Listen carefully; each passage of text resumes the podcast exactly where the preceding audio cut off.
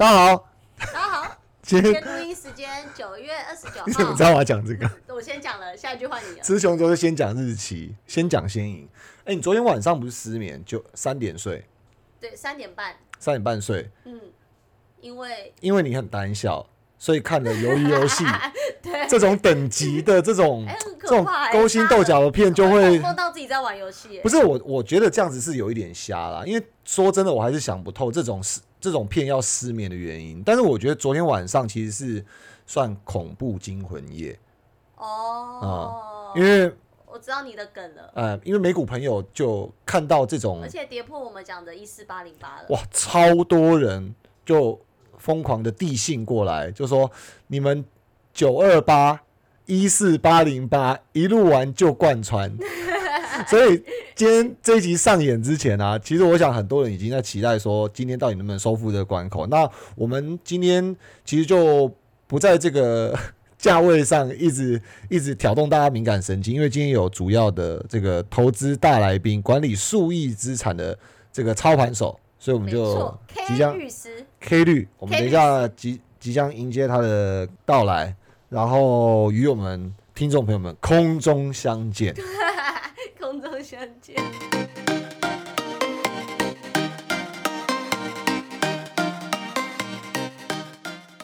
欢迎收听美股神偷。我是爱投资的胖哥。大家好，我是爱投机的俏妞。你没有跟听众朋友说大家好？好，大家好，大家好，晚安啊！然后呃，除了听众朋友们以外，我们那个舟车劳顿的这个大律师也已经到场了。K 律律，对啊，那 K 律晚安。呃，胖哥晚安，这俏妞晚安，大家好，我是 K 绿。啊，K 律不改风格的一样的腼腆呐啊，对不对对这个路上呃有塞车吗？呃，没有塞车，气氛好生疏，气氛我有点尴尬气。氛突然有点凝结。好，我先介绍一下啊，其实我跟这个我跟这个 K 律其实是认识，呃，算是有呃快要十年的好朋友嘛，是对啊。然后我我们是在网咖认识的，对不对？对，真的哦？我们在网咖认识啊。哦那一般人在网咖都是在打电动，我们俩在网咖做美股，然后互瞄了一眼，发现哇，这个大律师的这个操盘金额后面好像多了几个逗点啊，有点不简单，就就聊了起来了。其实这个渊源其实还蛮深的，对不对？那呃后来就呃真的跟 K 律呃蛮熟的，他中志同道合，志同道。合，然后呃，K 律人生中经历了一些大起大落，我也 我也都知道啊。然后对啊，那 K 律的风风格就是这样子，很腼腆。哦话比较少少。通常通常要三手啤酒之后才会比较 比较开放一下，所以这一次真的是特别情商。那因为呃，就跟开场一样嘛，因为一四八零八 还是很多人关注，所以不免还是要戳一下。但是我们今天先抛开一切，我们现在聊一下，就是说 K 率呃呃操作的这个过程。那你要不要先讲一下你是怎么接触股票的？好的，没有问题。大家晚安，我是 K 绿。那跟大家报告一下，我会接触股票的原因是因为大学的时候，那时候父母都给了各个兄弟姐妹一笔三百万，然后呢，哦然后呢，哥哥就拿去买车了，姐姐就拿去筹办她的婚礼。可是我那时候是大学生嘛，我想说这笔钱其实我根本不知道要做什么，那就先开启了人生的第一笔台股。从台股之后，才慢慢后来接触到美股，大概是这样。哦，所以 K 率是从台股开始的。呃，是好，我我我我可不可以先打个岔？好，嗯，因为我们是借别人的场地录音，然后今天这个场地除了我们三个这个呃那个美股同号之外啦，其实还有四个麻将同号，所以 他们现在正在两将的过程中，所以如果有听众朋友们有听到一些杂音啊，或者是一些叫嚣啊、互骂啊什么，就习以为常哦。那哎、K 律，不好意思打断你，请继续。我刚刚讲到哪？你刚刚讲到，就说我印象最深刻就是大家都拿到三百万。毕业然后给兄弟姐妹三百万，对啊，哇，怎么？好好哦。对啊，哎、俏妞很缺干爸干妈了。干哥呃啊，用当到爸啦。哦，我以为啊你要认他爸。吗？哦哦，可以可以可以，好可以。靠！你直接降两级耶，真的真的是无耻。所以哦，所以 K 律就是我家里唯一一个把钱拿去做台股的人。对，因为我是没有物欲的人，而且大学的时候好像也没有酗酒的习惯，那就不知道现在就有了。大 学他说大学没有，哎呀，现在就有现。在品味不一样了哦。对对对对对对，没有错。嗯那真的也不知道把钱做什么，所以后来就开了台股账户，想说不然就做做台股好了。大概就是投资的起源从这边开始。那所以台股投资了多久？然后投资的状况跟心得怎么样？哦，说到这个，其实我台股一开始真的是还蛮有趣的，我是个投资小白。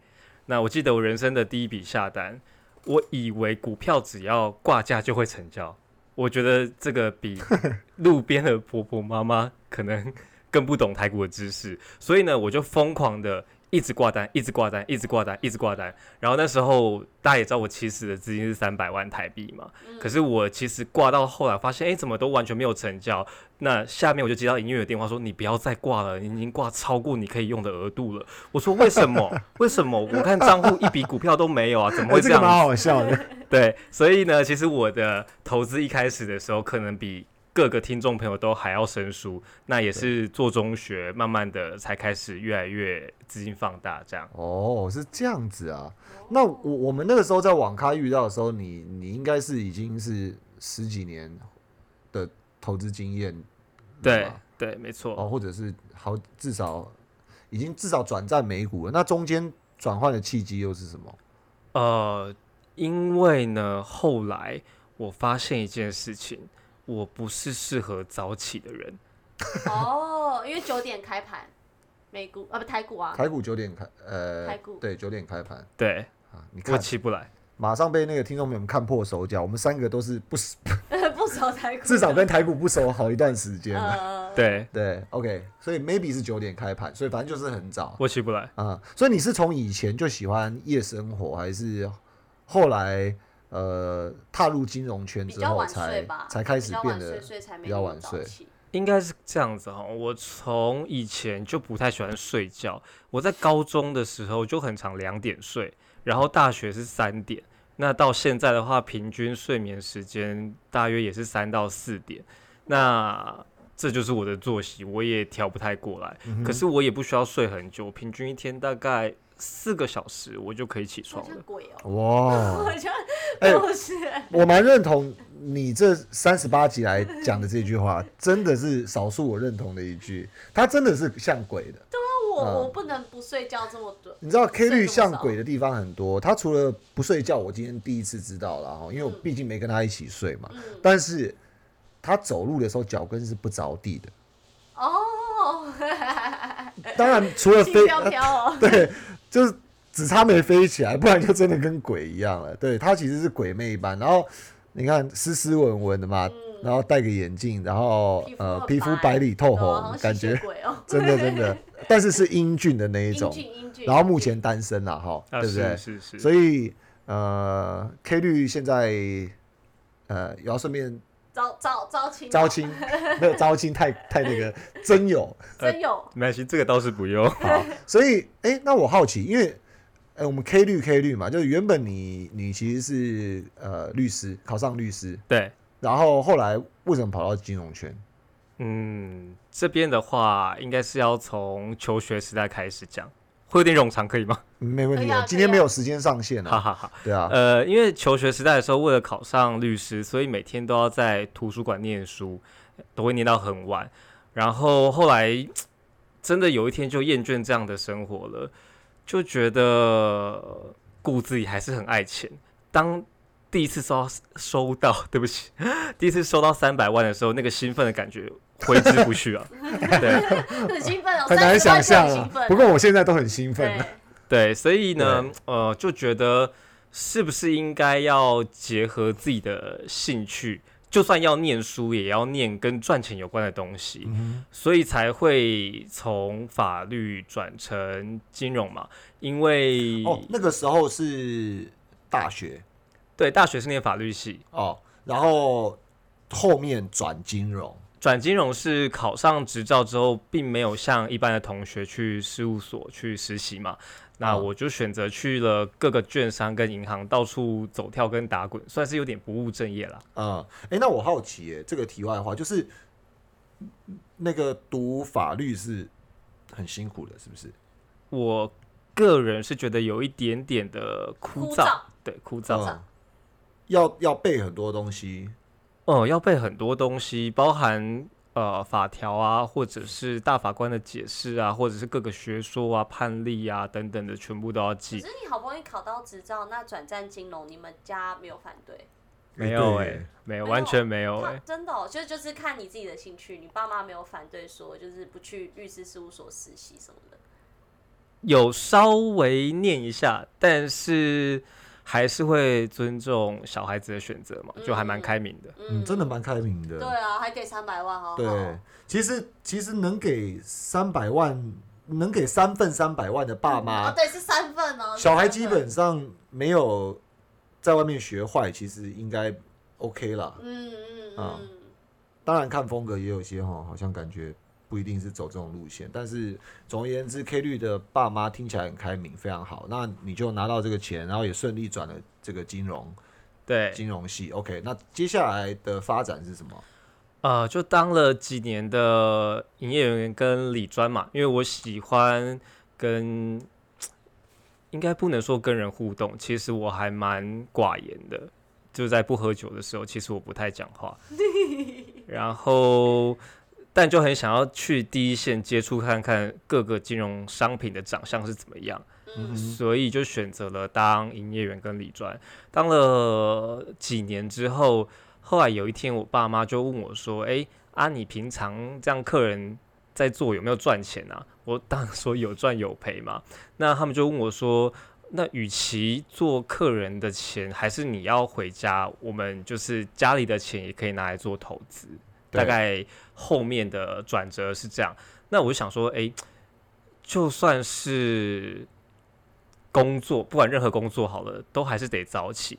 可是回家，我爸妈不会管我几点起床啊，所以我觉得这个是最大的诱因促使我回家。哦，所以就呼应你讲的这个不不喜欢睡觉，不喜欢早起对，然后不需要睡很久，但是我有时候是早上才睡啊，所以不一定。所以就不喜欢早起啦。对对，所以所以听众朋友们也有一些呃学生或者是呃小朋友的父母亲，其实呃看到这个 K 率上我们的节目，哇，他等一下大家听到他的这个操盘绩效啊，然后看到他的这个呃这个听到了，没有看到本人，但应该听得出来非常斯文，然后有理，而且而且彬彬有礼。呃，对，而且非常有气质。其实以后如果孩子们吼，大概有自己的志向，也可以往，这个爸爸一下在相亲，也可以往没有不是我，我是说 鼓励爸妈们可以让孩子往优势发展，嗯对不对？因为一定行行出状元嘛，可以可以往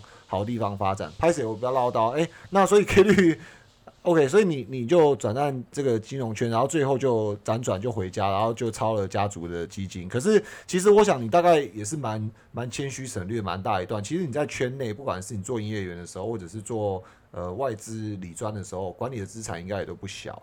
是然后那要经历的这个风风雨雨也都很多嘛。对对，那你是在那个时候的磨练，然后肯定你会答应家里要扛这份责任，因为我知道帮别人管钱是很很多辛苦的啦。对很多人想象这个特别一定要讲一下，很多人想象帮别人管钱好像是一个哇很很轻松，甚至很梦寐以求的事情，但是。如果你真的帮别人管钱之后，嗯你就会发现，这个应该算是全世界数一数二不好做的差事。所以，所以 K 律他经历了，就是说帮别人管钱，那肯定他答应回家的时候，应该也是胸有成竹嘛。其实没有，就只是不想早起而已。太客气了，所以有一点小有小有成绩嘛，对不对？就是对啊，要不然其实帮家里管，对啊不然你怎么会答应呢压力很大哎、应该是已经有一些经验了，你才再回家帮家里的忙，对啊就帮忙管理资金。对，因为也是累积了十几年的投资经验之后，才想说，那相对的比较有经验一点，不再是股市小白，不会再连续下那么多笔单，下到音乐院打给我嘛，所以就觉得哎、好像可以回家了。啊哈对，，OK，那你你回家之后跟在呃以前帮别人呃管钱的时候，你觉得有什么差别？哦，差别其实蛮大的，因为家人其实毕竟朝夕相处嘛。那当然，我的父母对投资是真的跟我以前一样，完全是小白的概念。但是他们又很喜欢问我今天涨还是跌，昨天涨还是每跌，天每每天问，每天问。啊，这个是帮别人管钱第一课。嗯对，那像以前在外商或者是在券商的时候，客户不见得每天问，嗯当然你可能也要每周或者是每一个月、每一季都要做个投资的结算嘛。嗯，但是那个压力跟家里不一样，因为家里是连你上桌吃饭的时候都会被被问说，那嗯，最近怎么样？对啊，昨天如果假设这样，我们来模拟一下。好，哎这个小 K 啊嘿，啊，昨天美股表现怎么样啊？诶、还好啦，还好。后面累积数年之后，我发现只要讲还好就好，因为他们真的不会看，他们只有每一年的年度末跟我看一下，说，诶，目前的绩效表现怎么样？但是中间呢，其实他们两老很喜欢做自己的事情，爬山啊，然后到处吃饭。但现在疫情就可能比较少出门，但也是因为疫情就变得更爱问了，所以后面呢就开发出了最后的绝招，叫做还好。只要讲还好，他们就会知道我不想多讲，然后我们这话题就结束了。所以没有事就是好事啊。对于他们长辈来讲，其实也不用太有条理，或者是讲太讲越多他们越担心。啊。对，OK，那呃，有没有什么特别的这个经验分享给投资听众朋友？特别的经验吗？其实我思考一下，呃，我在前几年的时候投资是比较稳健的，包含因为我我把家族的账户有拆开，就是父母的那边跟自己的这一边。那一开始呢，想说都做很稳健的标的，后来发现这样生活有点无趣。因为毕竟像很多听众朋友可能都有买什么苹果啊、亚马逊这种股票，这种股票就是抱着也不用怕它跌，嗯，嗯，那可是生活就会非常的无趣。所以这种是长线，你你这种有抓，就是一部分配置在长线抱着。对，这边也可以简述一下我投资的部位分配嘛。有一些股票我是绝对不会卖的，嗯我从回家之后的苹果我就真的没卖过。嗯嗯，对，那这个呢，嗯，当然就跟听众报告了，就是很稳健的公司，可是相对很无聊。那我比较风格转变，应该是在这几年啦。我发现这样的生活太无趣了，所以我就把自己的账户拆开来，然后在我自己的账户就做一些相对于比较高风险的交易，但是也因为我资金稍微比较起来比较小，嗯所以这个波动还是可以接受的。，OK，嗯所以不好意思，再让我试试看，请你换一种问法。好，我们欢迎第四位大来宾 Siri。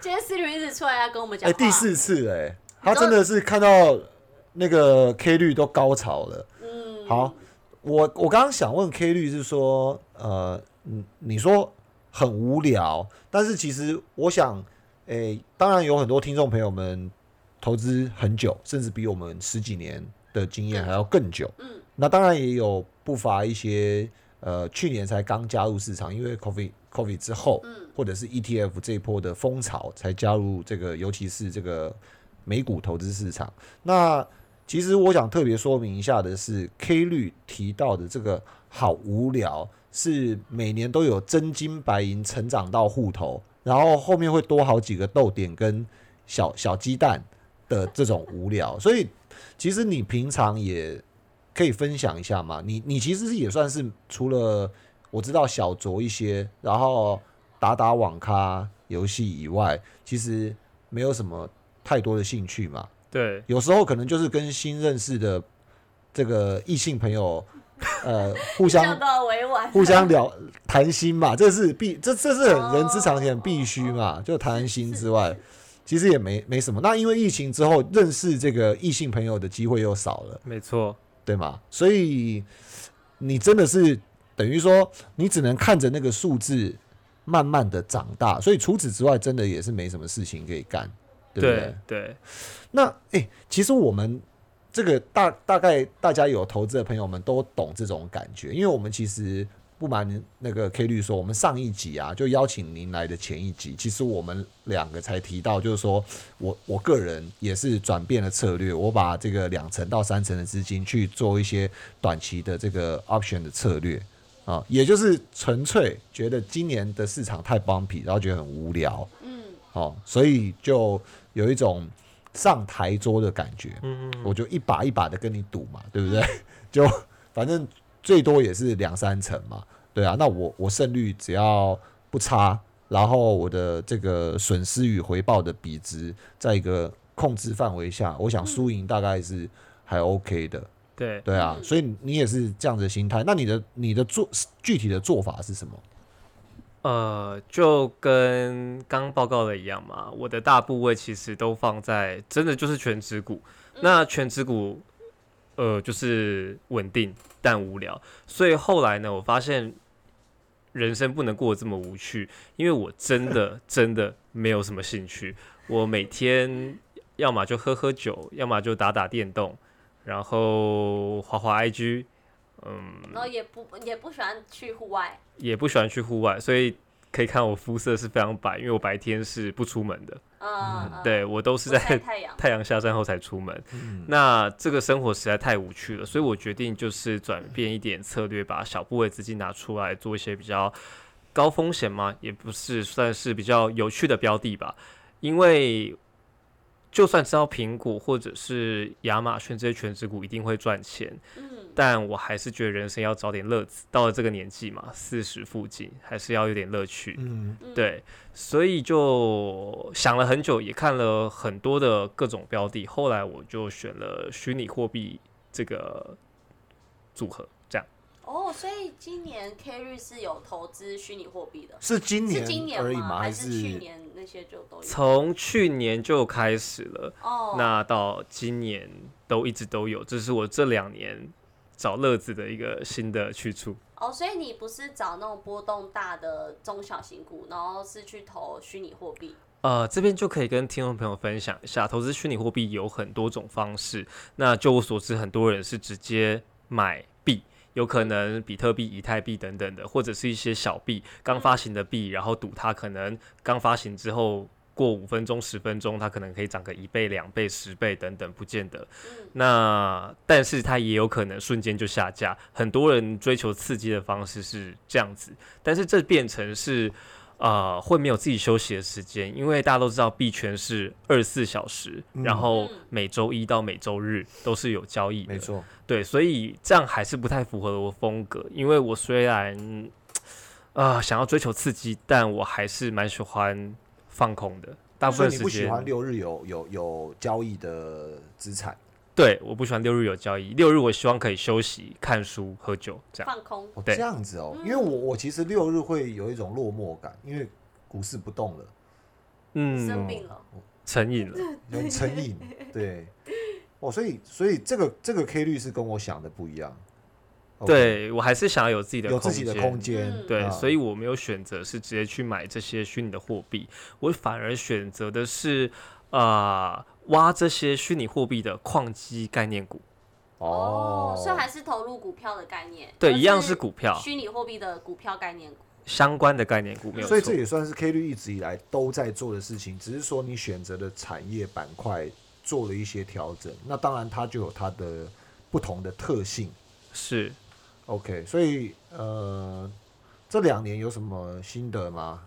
呃，当然从去年的低点那一波有做到的话，每位朋友的绩效一定都表现得很好。那这边的话，我想跟大家分享一下我自己的小账户差点爆仓的经验。呃，这边就可以提到，呃，今年其实年初到三月、四月，我有点忘记了，印象不太深刻，但是大概就是到四月份的时候，比特币涨到接近六万块嘛，大家应该有印嗯象。对，对，那快到六万的时候呢，呃，因为这些矿机股已经翻倍又翻倍又翻倍了，所以那时候就做了一个比较大胆的决定，想说，诶，既然都已经涨了这么多，那不如就再融资一下好了。哇，哇，对，因为其实我的个性我不太喜欢开融资的，但那时候可能是因为不知道是鬼迷心窍吗，还是说有点膨胀的太快，太膨胀了，对。对，因为再加上说这个账户也不是主账户，所以有可能一时也放松了警惕，我就融资了超越我本金的很多倍。哎、所以那时候投入投入比特币概念股的资金应该占比不高吧？呃，它占比了是我的小账户的全部，但是哦，不是主账户那，你不是小账 family 的，户是占主账户大概几几比例？是大概一成还是两？呃，小账户的话，那是因为我是我的个人资金，跟我嗯。父母没有关系，所以嗯我一直都是把它拆开来看的。那您嗯说，如果比例上来说，大约就是主账户的十到二十个 percent 的部位大小，哦，哦。对，大概是这样。所以那个时候有没有一点点味道是想要呃让小账户的金额膨胀到超越主账户的这种这种求胜心？嗯，其实这一直以来都是我的目标啦。那原本想说，可能要花十年、二十年，或者是但那个时候看到了，好像不需要，对对对对嘛，就是会有一个驱动的因子。对嗯，那其实这边也蛮惊悚，我跟大家报告一下，就是呃，后来比特币从六万开始一路往下杀嘛，那其实很多契机啦，包含教主，就是比特币的教主啊、马斯克，一下啊说特斯拉支持比特币支付，一下又说不支持。那再就是各个国家的封杀等等的这些，让比特币一度从六万，然后跌到大概一三万度多对，一度还有破三万，对一度还有破三万。对，然后呢，那天我就看了我的账户，看着它，想说，嗯，再不砍仓的话，我要补钱了。嗯，所以呢，我就果断的在那天停损了。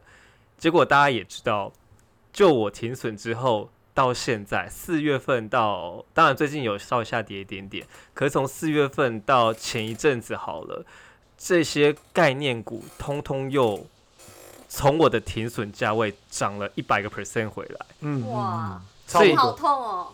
当然，其实做了这么久，看到的时候还是会觉得微微的有点嗯不太舒服，但是也没有关系。只是想跟大家分享，就是说在什么时间点该做什么样的事，只要它是正确的且必须执行的，那就还是得做。嗯呃，不过也不是说从那之后就再也不买嘛，从那之后我还是有买回来。那个胖哥也知道，我有买回来。嗯，那其实绩效上也追的差不多，只是说今年总结到目前为止，我的绩效是完完全全输主账户非常多的，因为主账户全部是全指股嘛。对。大家知道今年全指股表现非常好，对，因为标普今年，呃，我跟俏妞还有跟听众朋友们 update，就是说，截至这几天的震荡为止，其实标普就涨了两成左右。对所以 so far 其实你如果投资全指股，其实表现还是很好的。那嗯呃，这边 K 率把主账户跟子账户做了两个不同的这个游戏区划分，对、啊所以有还是有一点那个大者恒大的概念在里头。没错，因为其实主账户毕竟真的还是要求稳定啦，嗯只要绩效能超越稳稳的超越大盘就好了。其实我父母也没有要求非常多，那我们就不用做太激进的布局或是策略。账户的配置几乎就没有那种波动大的那个投资部位，大致上，是稳定的全职股。对、可以揭露主账户的投资。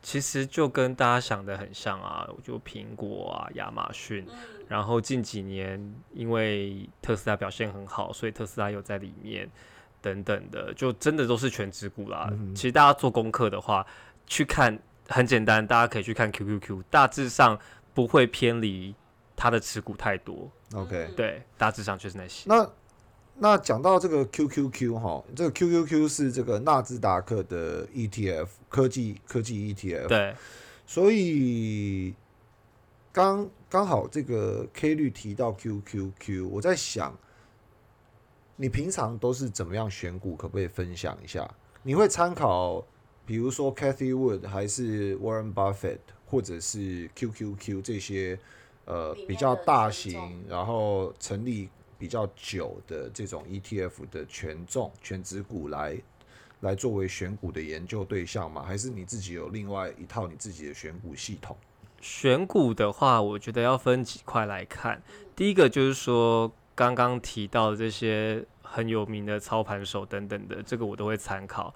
然后 ETF 的持股我也都会参考，所以这些的话，我都会把它放在比较主要的账户这边嘛。那我自己账户的选股策略就完全不一样，我会就嗯什么东西我有兴趣，比如说呃刚刚提到的，因为我觉得虚拟货币很刺激，所以我有兴趣了，嗯，那我就嗯去研究跟它相关的产业或者是股票，所以最后投入进去。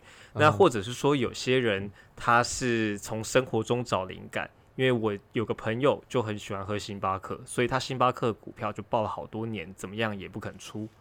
你知道你讲这个朋友龙 龙哥他，哎、我先我先跟听众朋友们报告一下，因为这个 K 律来之前他是不知道有这个节目的存在，然后 K 律这个宅生活里头其实不包含了 Podcast 这个元素，所以他也是没在听的。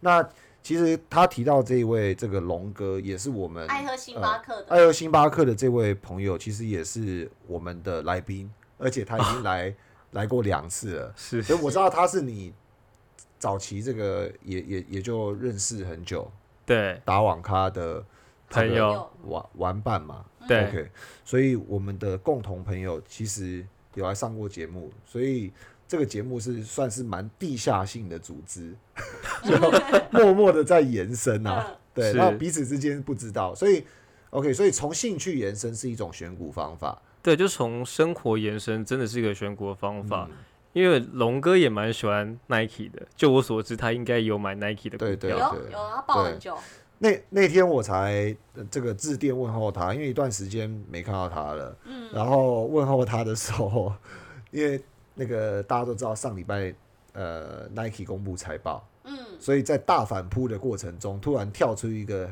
head headline，就是 Nike 财报弱于预期，然后股价盘前大跌，不知道三趴还五趴。嗯，那你知道有时候 熟嘛，就是想要试探性的这个或者是揶揄一下，然后我就打电话给他，我说：“哎、龙哥，好久不见啊！哎、今天贵公司公布财报啊。”然后他就是老神在在嘛，就就就如同他之前上节目跟听众朋友们分享的一样，他说：“哎，没事啊，早料到了啊，最近又没出什么新产品，对不对？”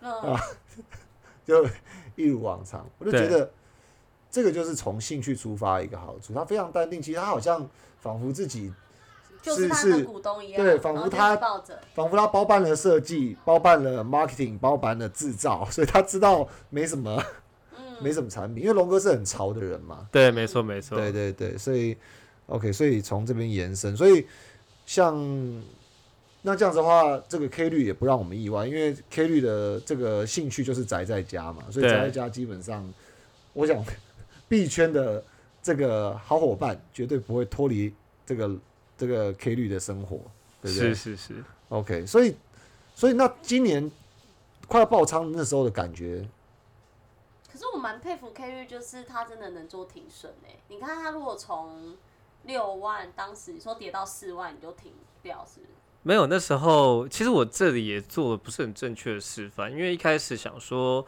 嗯，成本够低，但后我后来忘记了，我也不是忘记，就是疏忽了。我其实，在高成本区我也呃融资又做了很多的呃购买嘛，所以其实成本早就跟我印象中的不太一样了。哇这听起来是这听起来是很低级错误诶，很以一个专业人士来讲，算是不太专业的行为。对，没错。所以其实不管在股市打滚多久，永远都要敬畏市场。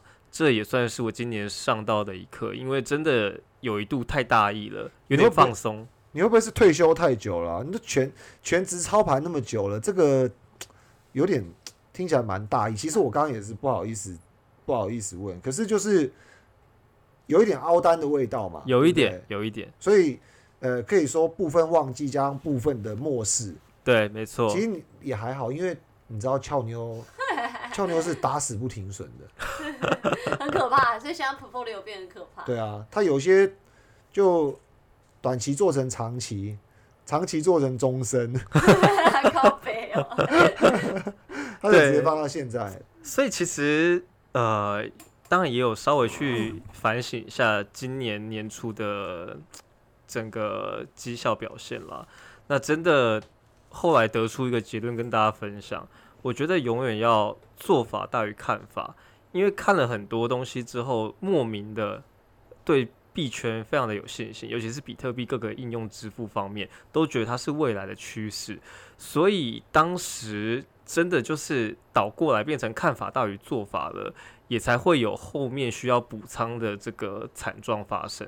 所以这边也可以跟大家分享，真的真的，无论你再看好一档股票，永远都要做法大于看法。嗯，这我我我我自己也是常常在生活中听到谁谁谁又讲说什么，我真的非常看好这家公司，我真的非常了解我的谁谁谁的姨婆的谁啊，在哪一间公司担任什么样的一个角色，所以我知道，我知道他下一季一定会搞一个什么什么什么，对，对，然后那个下一季搞那个什么什么之前，整个账户一百块可能已经剩十块了。是，嗯，对，那整个过程中没做任何处置的结果，就是变成一个沉没成本嘛。没错，没错。所以这边也跟大家分享一下，这算是我今年用自己的小账得到的最深刻的一个而且如。果你又是在融资的话，其实压力蛮大的，因为它其实融资的钱啊可以透露对啊可以几倍哎。对啊，可以透露一下小账户那时候亏损的百分比吗？百分比大约将近四十个 percent 左右，呃融资呃融，资后再投入，就是到我平仓掉的那一天，跟我年初的原始金额将近自有资本，嗯自有资对自有的。自有资本少了四少，了快要四成，扣除所有融资了啦。对四成。嗯。那现在都几乎快靠回来，你也很厉害哎、呃，对，因为跟大家报告就一样，做法大于看法嘛。后面的整个矿机股现行转强的时候，我还是买回来了，所以这边也可以跟大家分享一个概念啦。我觉得也是很多人的心魔。我只要停损一档股票，或者是卖出一档股票，大多数人我相信，尤其是停损的，绝对再也不看它，会把它从观察名单删掉。可是我没有。我嗯就是一样把它留在观察名单里。当我发现机会来了，我还是勇敢的把它买回来。所以这边也可以跟大家做个分享。哇，K 绿的做法跟龙哥很不一样，嗯，龙哥就是永远的买方对，K 绿是永远的观察家。对，就就是随时做变动啦。对，就说我看好，但我不，我不焦灼的跟他不迷恋他，对迷恋在一起。啊、对，没错，这个真的也是我算我要学的啦。没关系啊，你你已经说很久了。那所以后来其实呃突破的契机，对你来讲最重要的观察点是是技术还是财务还是消息还是还是筹码？呃，这边跟大家分享一下哈。呃，其实我在做股票的时候，我的概念一直都是这样，从大局先来看。比如说现在的大局观有什么是你觉得会涨的股票，才去做第二层的筛选嘛？啊对，所以我们一定会有先有一个最大的大局观在上面，你可以说它是一个最重要的原则。从这个原则之下，再派生我的第二层选股的策略。那以下往下延伸，所以呢，第一个是，就像跟大家报告过的，认真觉得比特币的支付或者是应用会是未来的趋势，这是我的大原则。那再来的话，为什么买回来？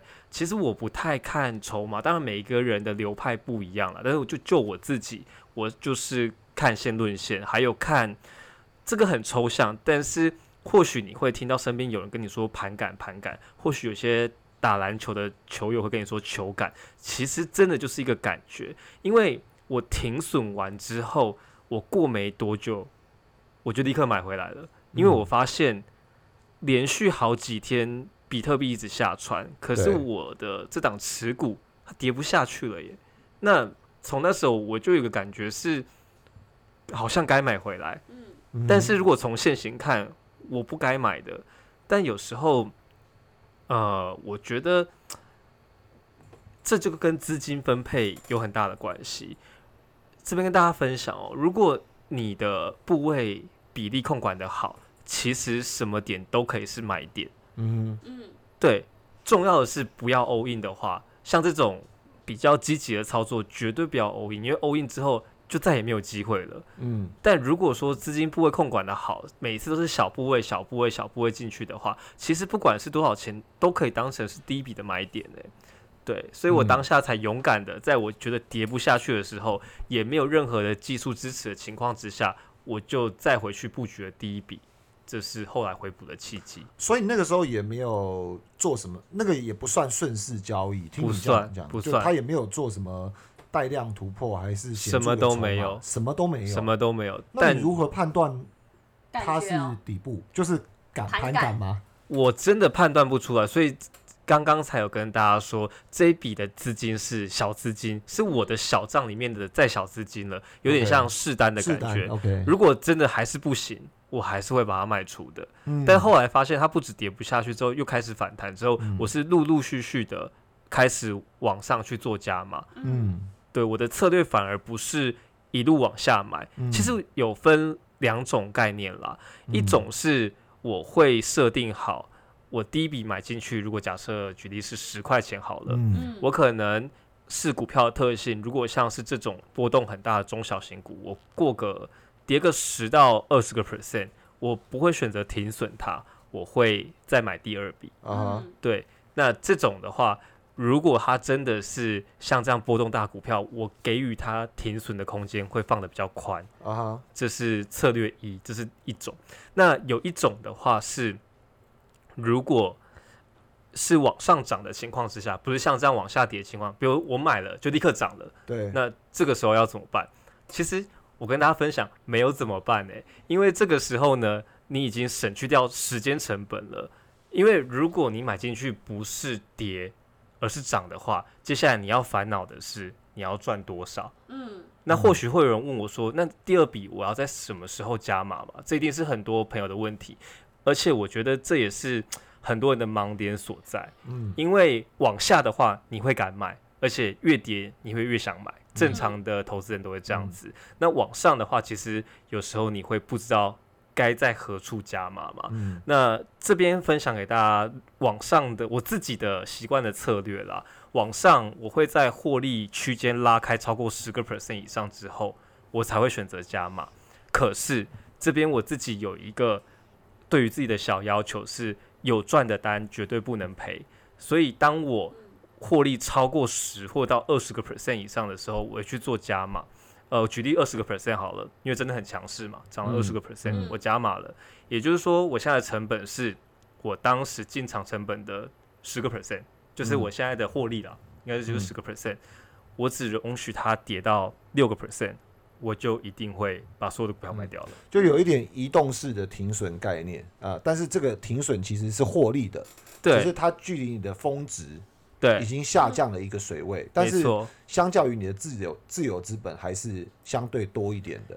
对，因为真的这笔单如果从赚钱到平盘，大部分都不会出嘛，嗯。到赔钱绝对不会出，嗯。那就会陷入第二个循环，就是嗯。我反而没有在赚钱的时候卖掉，那就像刚刚提到的，我丧失了时间成本，因为我花了很多时间在等待。对，所以我的概念是有赚绝对不能赔。那我自己习惯的策略是，只要跌到正六个 percent，原本是获利十几、二十个 percent 的股票，只要正六，不管因为任何原因，就算今天是呃很大的风险事件，或者是只是一个短暂的黑天鹅，不管它是因为什么原因跌到这六个 percent，我绝对会把它卖掉。OK 嗯对 OK，这个也是你你自保的一个很关键的嗯对，策略。那我想暂时我把听众朋友们放一边，我想要自肥我们的这个节目主持班底俏妞，俏妞，因为刚 K 律有讲到，越跌大家就越敢加啊。嗯，那上涨的时候，大家一般是不敢加。其实这个算是一针戳进俏妞的心里，因为很少可以看到俏妞在这个看对的涨势里头再去增资。那第二个部分的话，就是如果当你看到，当然因为你现在不帮别人管钱，可是当你看到自己的好朋友或者是呃这个新进投资市场的这些投资者遇到一种状况，就是他在呃举个例，看好的一家企业一百块买进的时候，嗯，九十七块就急匆匆的又在做了加码，九十三块的时候加码了第三次，然后一路其实才加到九十一块，其实成本区间都高低差不落十 percent，对，但是子弹已经打到心理上限。嗯，所以严格来说，涨势不敢加，跌势的时候，在短短的十 percent 之内就把子弹打到心理防线的这些投资朋友，你你有什么建议？要怎么去解决自己的嗯心态吗？还是操作策略？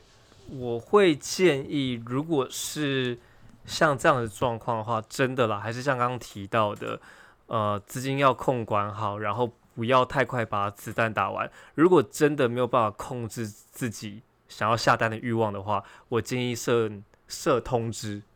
比如说，嗯，先把策略拟好之后，可能我第二笔我就设定跌十个 percent 之后，我才要决定要不要加码嘛。那嗯就设通知。除此之外，关掉你的 app，不然可能看到有钱手痒就想加码的个性，怎么样都还是改不掉的。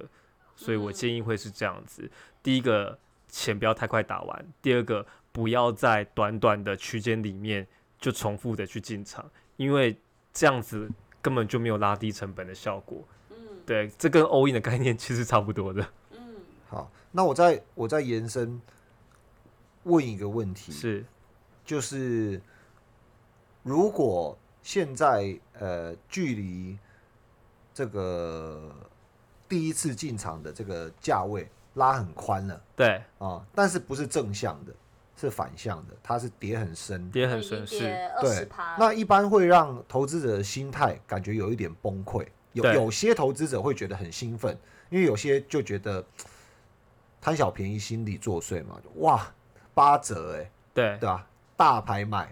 那可是有些人会觉得，其实否定了第一次我自己进场那个时候所下的决定。比如说像俏妞就是这样，是，对。那有一些股票跌三成、跌四成，反而拉开距离之后，第一个我可能没有重新去检视公司的状况；第二个，可能我已经用反射动作告诉自己，我当时下错了决策，所以才会不去做加码。针对这个投资心理，你你会有什么想法？然后或者是说，对于绩效会有什么实际有有建设性的我意见？想我想插插一句啊，就是其所以其实 K 日在你的投资股票下跌当中，其实你是会设停损，直接停掉的，嘞，呃，这边会分两种。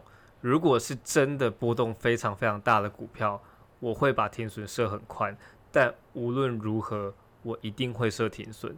嗯对，那比如说举例好了，我可能第一笔波动很大的股票，我第一笔进场资金的百分之十，那跌了三十个 percent 好了，嗯，我选择停损掉，那我不过就 loss 掉百分之三的资金。嗯，所以这跟其他投资人的心理压力会比较不一样的是，很多人密集的在同一个价位 all in 了，所以跌三成，他就是扎扎实实的赔了三十个 percent。嗯，但其实我刚刚提到的，我只有损失三个 percent 而已。嗯嗯对，那其实对于我来说，停损并不会这么的难，嗯嗯因为我的总资金损失的并没有很多。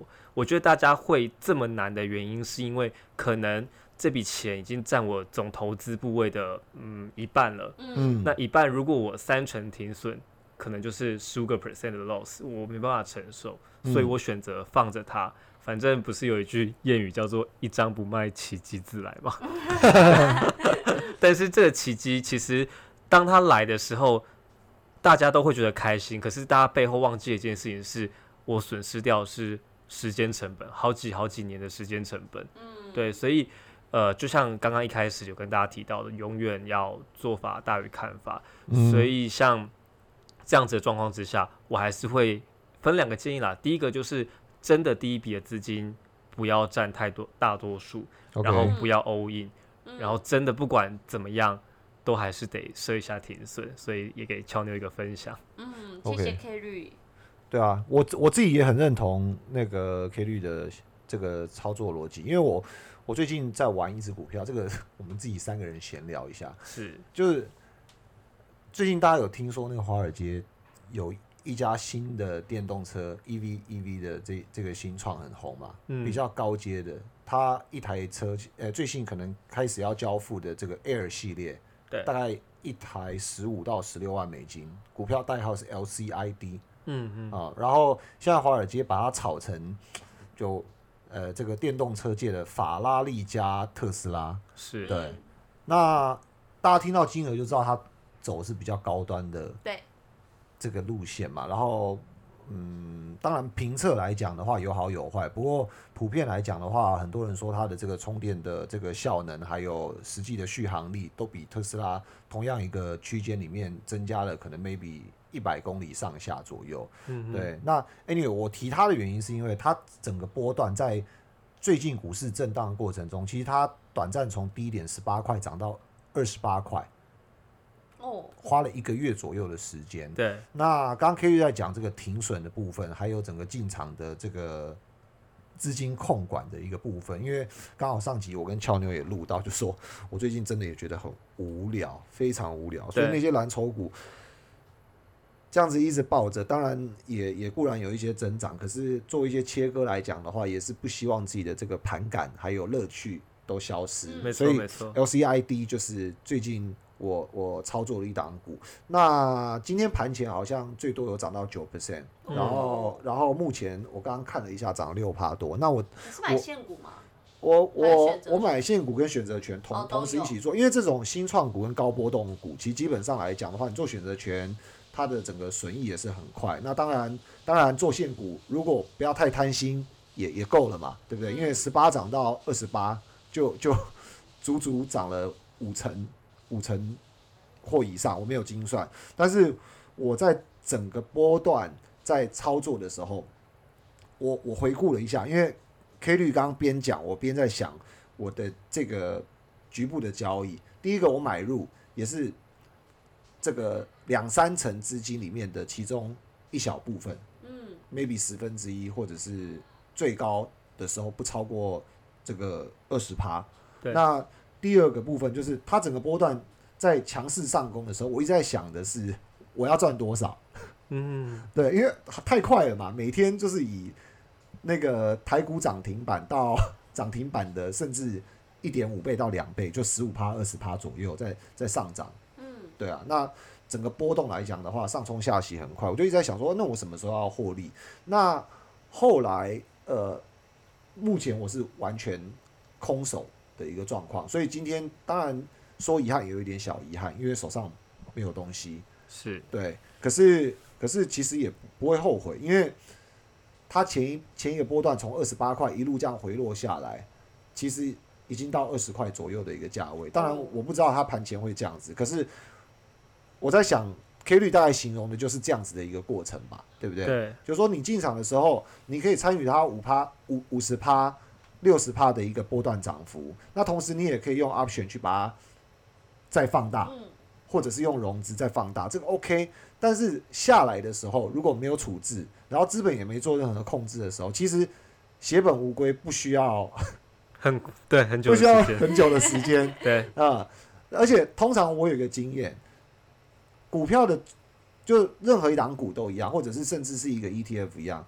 就如果假设大家做 option 或者是开融资，通常最高点就是杠杆大家最有信心也最最大的时候，对，往往经验是如此嘛，所以掉下来为什么才那么快？为什么四四月的时候那个 Bill Huang 直接爆仓，对，可是大盘跌两成？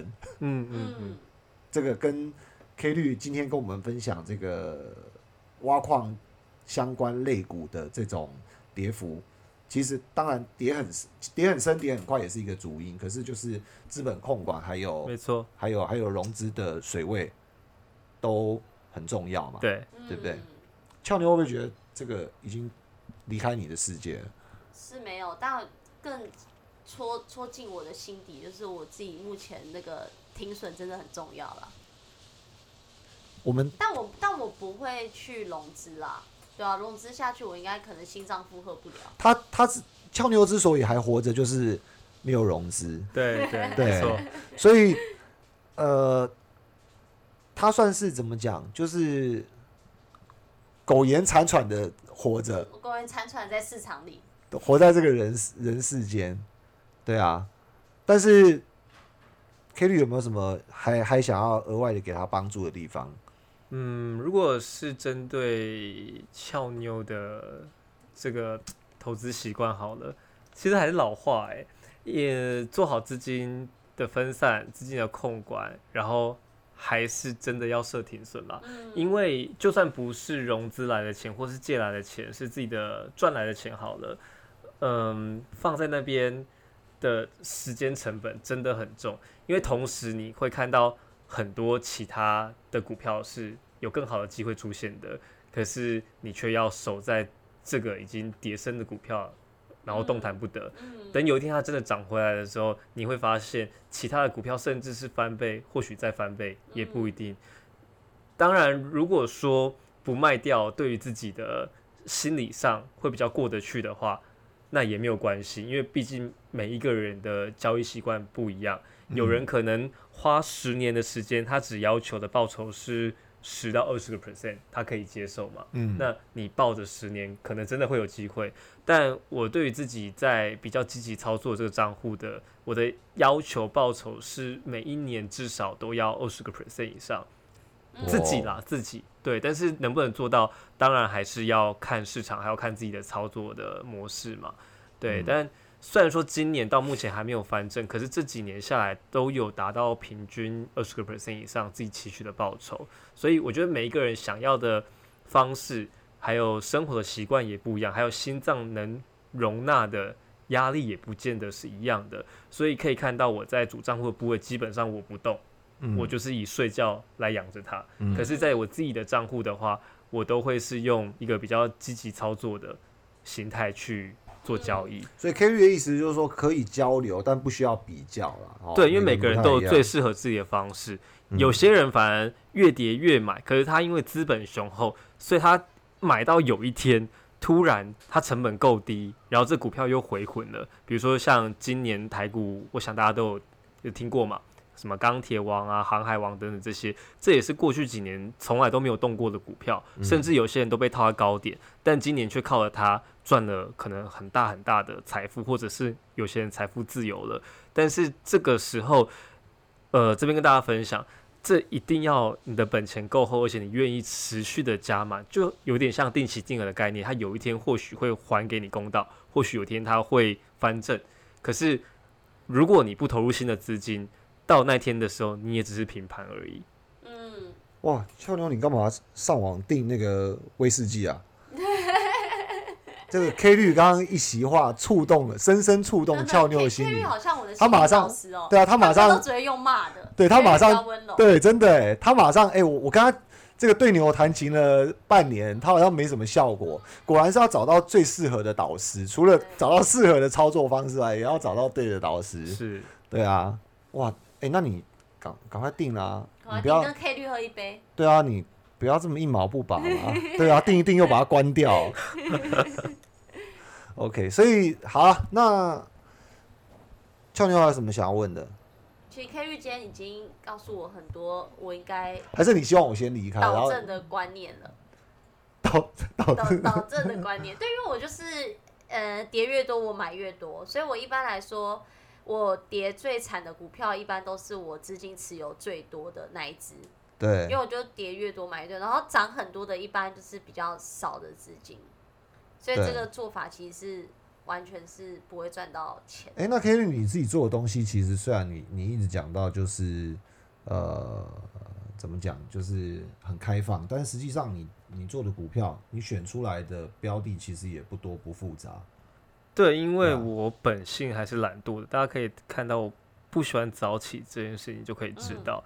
所以当我选择了一个类股，只要它没有发生本质上的转变，我其实是不会再多去琢磨。但其他东西还是会看，可是我不见得就会买，因为我就只买我现在最感兴趣的东西。嗯我不喜欢一次看太多东西。嗯，对，应该说嗯应该是说我不喜欢一次的持有太多档的股票，嗯像我现在自己的小账，我只这个矿机股我也只持有两档而已，嗯就这样。那我不需要分神去管其他的五六只矿机股到底有嗯什么新消息，或者是有什么呃大的变动，我只专心看这两个，这样就好了。那那我想问一下，具体的，如果有一个人他拥有三十万的投资部位，然后分散在二十几家公司，这样子算是多还是少？这样其实有点多，因为人的精力毕竟有限，所以我自己最舒服的持股支数大约是五只，大概就五只。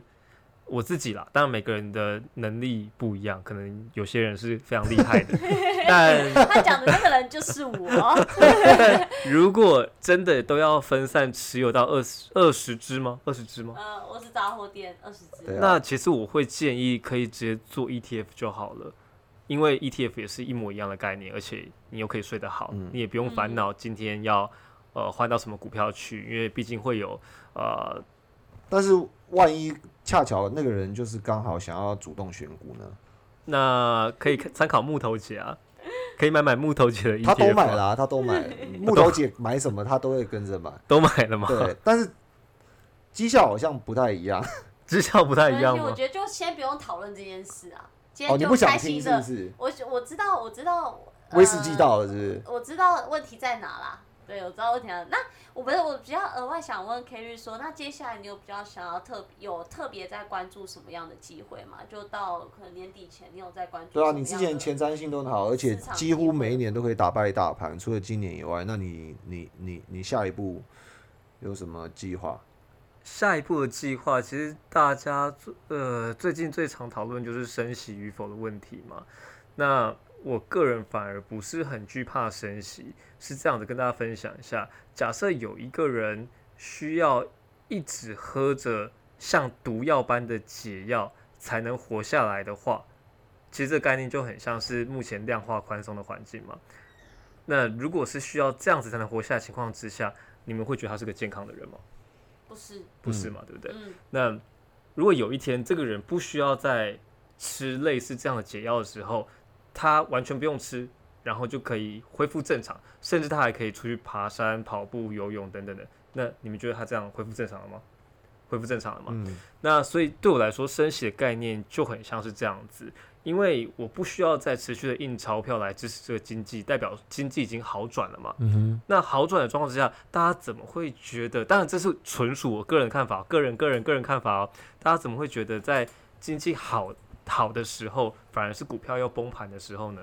的确，它可能会因为资金稍微的紧缩而有震荡，我们称之它为震荡。